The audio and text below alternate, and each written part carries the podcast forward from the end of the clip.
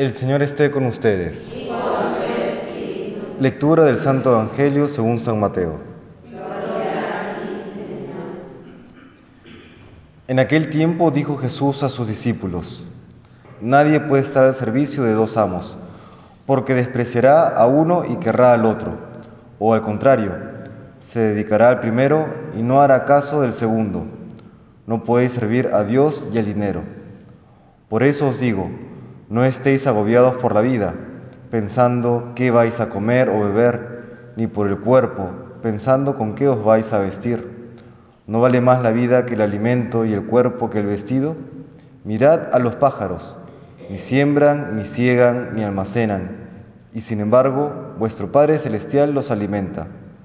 ¿No valéis vosotros más que ellos? ¿Quién de vosotros, a fuerza de agobiarse, podrá añadir una hora al tiempo de su vida?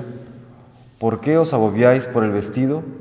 Fijaos cómo crecen los lirios del campo, ni trabajan ni hilan. Y os digo que ni Salomón, en todo su fasto, estaba vestido como uno de ellos. Pues si a la hierba que hoy está en el campo y mañana se quema en el horno, Dios la viste así, ¿no hará mucho más por vosotros, gente de, poca fe?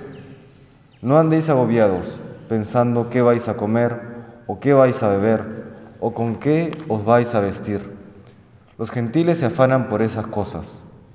Ya sabe vuestro Padre del cielo que tenéis necesidad de todo eso. Sobre todo buscad el reino de Dios y su justicia lo demás se os dará por añadidura. Por tanto, no os agobiéis por el mañana, porque el mañana traerá su propio agobio. A cada día le bastan sus disgustos. Palabra del Señor.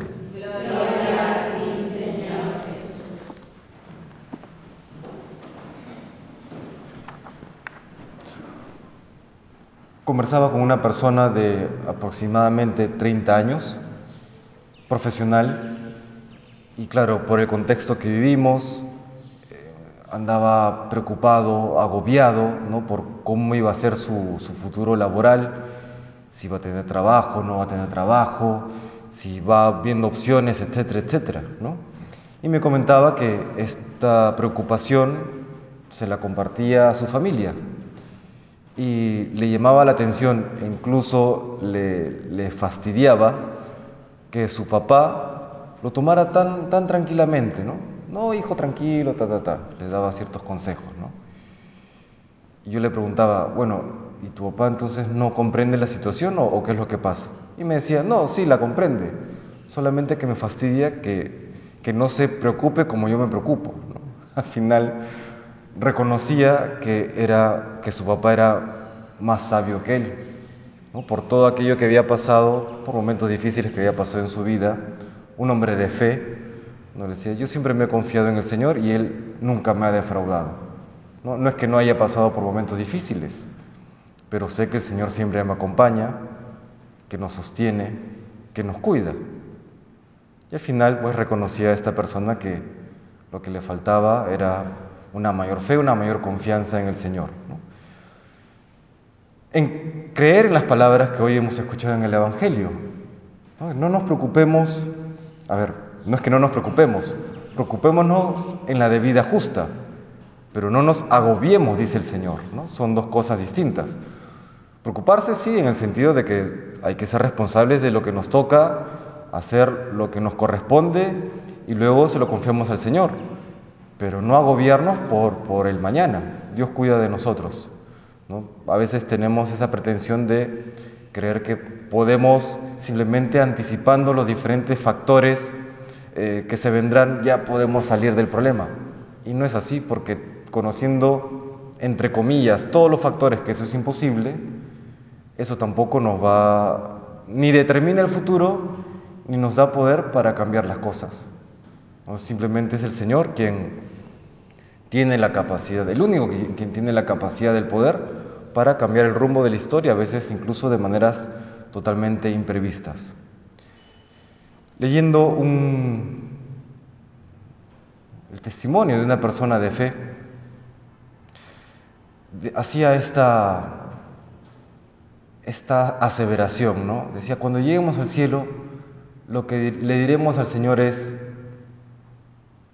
todo lo hiciste de manera perfecta, todo ha sido perfecto. ¿no? Y si pudiésemos cambiar algo de nuestras vidas, no cambiaríamos nada, dice esa persona de fe. Porque hoy aquello que parecen dificultades, que parecen sufrimientos, y que no digo que no lo son, lo son, pero ya cuando lleguemos al cielo comprenderemos que forma la trama de ese, de ese telar hermoso que Dios teje en nuestras vidas. Y por eso le diremos al Señor, todo lo hiciste perfecto. Es desde esa perspectiva que tenemos que analizar la vida, es desde esa perspectiva que tenemos que evaluar nuestra vida, no desde la incomodidad actual, que la vida tiene sus incomodidades, nadie lo va a negar, pero si es que lo vemos con los ojos de fe, ya desde hoy podremos decirle al Señor, todo lo haces perfecto, todo está perfecto. Y si hay algo imperfecto, en todo caso, son mis pecados, mis malas decisiones, pero todo todo lo haces perfecto, las circunstancias por las que pasamos, los problemas que tenemos que enfrentar, los dolores que tenemos que aguantar, todo eso forma parte de esta trama de la vida que tú haces perfecto y que lo haces para bien nuestro.